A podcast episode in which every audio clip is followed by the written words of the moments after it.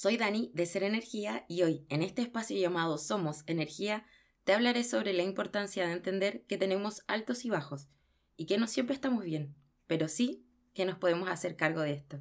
Somos más que un cuerpo, somos más que etiquetas, somos energía.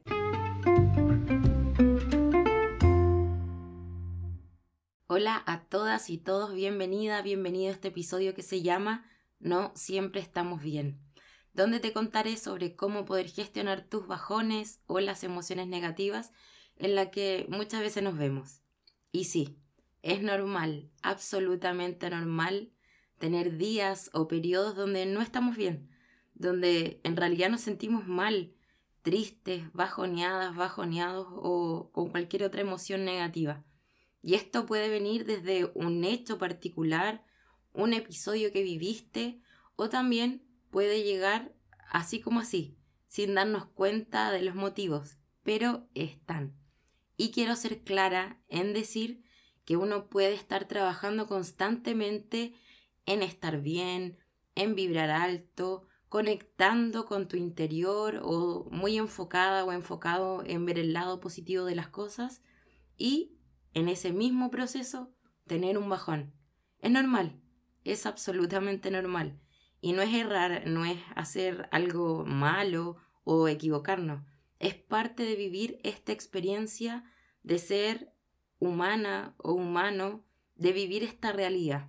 Y esto lo digo porque muchas veces ha sido una duda o incertidumbre que me han planteado en sesiones, en personas que llegan a mí o amigos o familiares y también hasta yo misma me lo he cuestionado. Las malas noticias llegan, las malas experiencias llegan, o los días malos también llegan.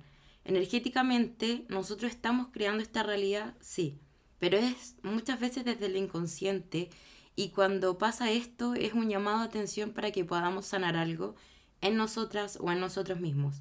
Y no es ni malo ni bueno, simplemente es y es hora de tomar acción al respecto. Pero quiero setear expectativas. Tomar acción no es necesariamente hacer algo y de que esta situación o sensación en ti vaya a pasar de un momento a otro, de estar en un bajón a estar demasiado feliz en un segundo, en un día. Es un proceso y es un proceso en el que tienes que ir a tus tiempos y también a tu forma de ver la vida. Así que quiero partir por algunos puntos que te puedan ayudar a manejar estas situaciones. El primer punto que quiero tocar, y creo que para mí es el más importante desde mi punto de vista, y es darte un espacio, un periodo, un tiempo para vivir tu emoción. Es necesario que la sientas, que si necesitas llorar llores o lo que sea necesario para drenar y luego esto te permita irlo liberando. Trata de que este tiempo sea eso sí, algo definido por ti. Obviamente si es que puedes.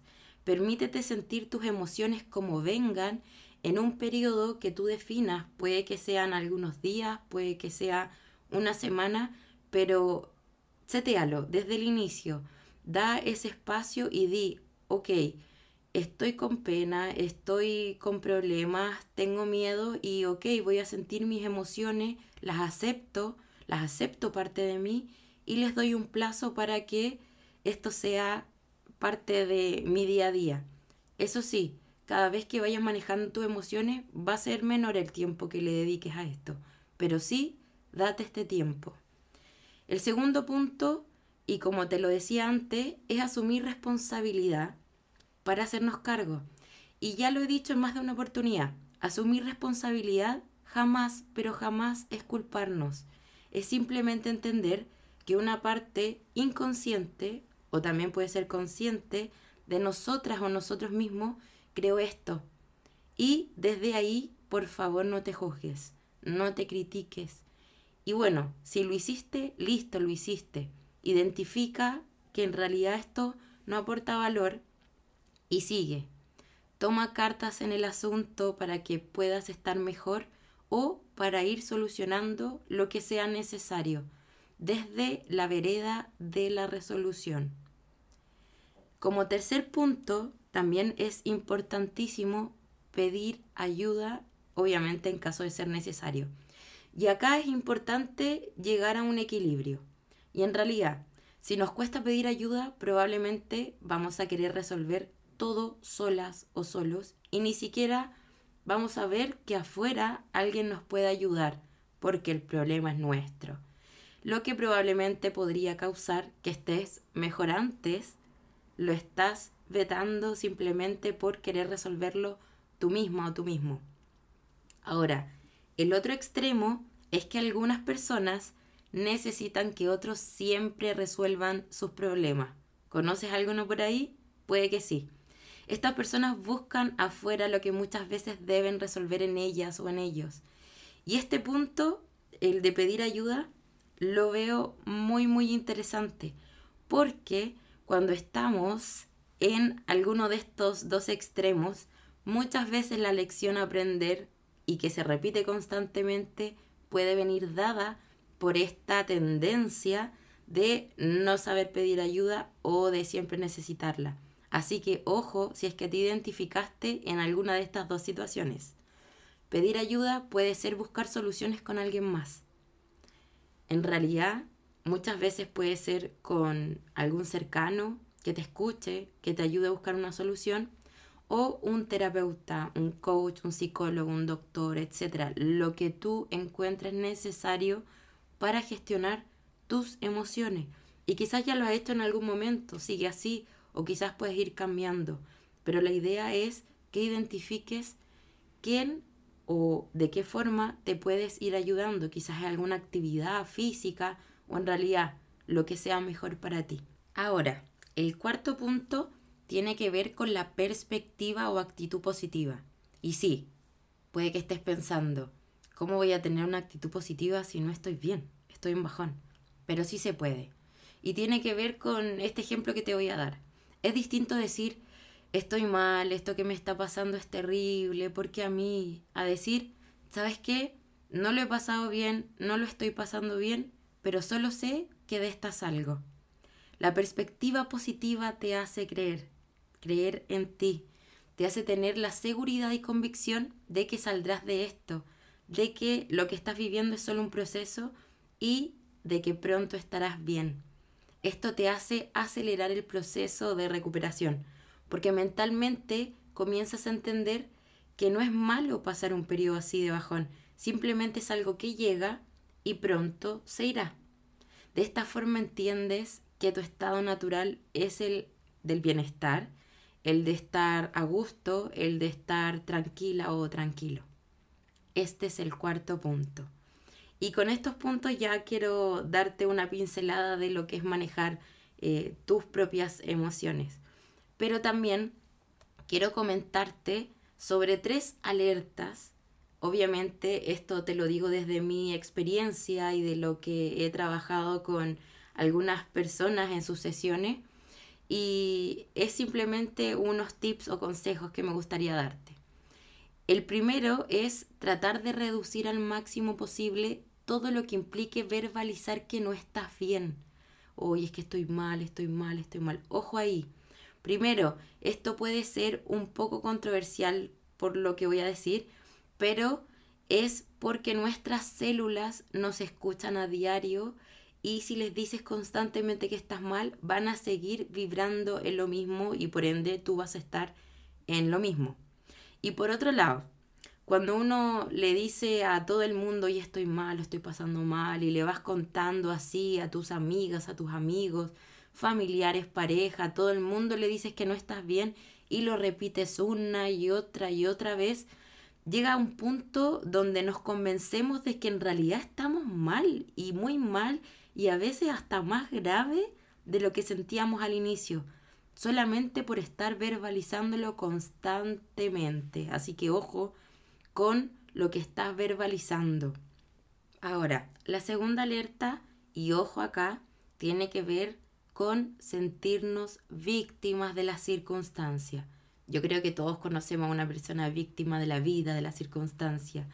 Cuando decimos pobrecito, pobrecito de nosotros, porque a mí, porque Dios me hizo esto, si yo soy tan buena o tan bueno, siempre me pasan estas cosas.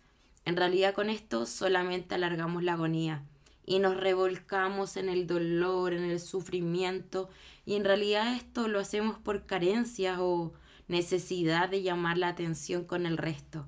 Y hay mucha gente que lo hace. Y en realidad todos en algún momento lo hemos hecho o hemos pasado por esto.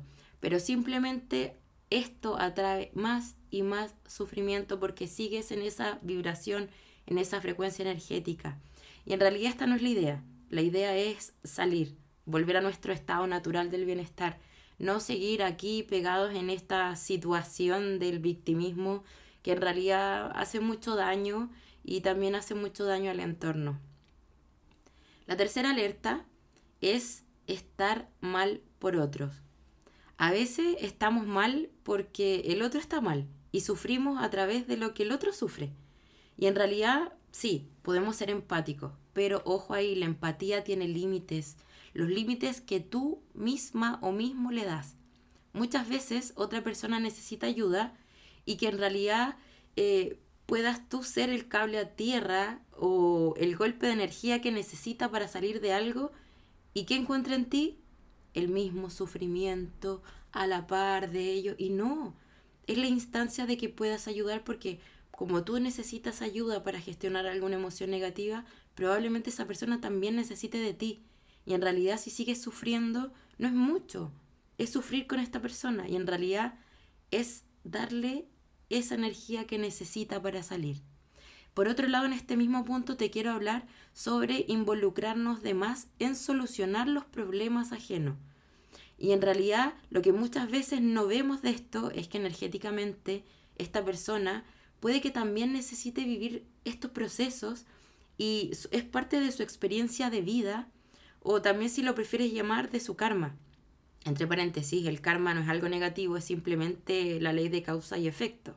Y en realidad, querer salvar a alguien puede que hasta nos haga intervenir en sus propios procesos de aprendizaje de vida y no queremos un karma ajeno en nosotros mismos, yo creo. Bueno, eso en contexto te quiero hablar sobre las alertas. Y como cierre de este episodio, te quiero invitar a ti a que busques en tu interior todo aquello que eleve tu frecuencia, si es necesario anótalo, si es necesario manténlo ahí como salvavidas para que en realidad te ayude a vivir estos procesos normales de bajón de la mejor forma, de una forma más amable, entendiendo de que en realidad estar bien o estar mal simplemente es y es una instancia para que tú puedas trabajar en ti misma o en ti mismo.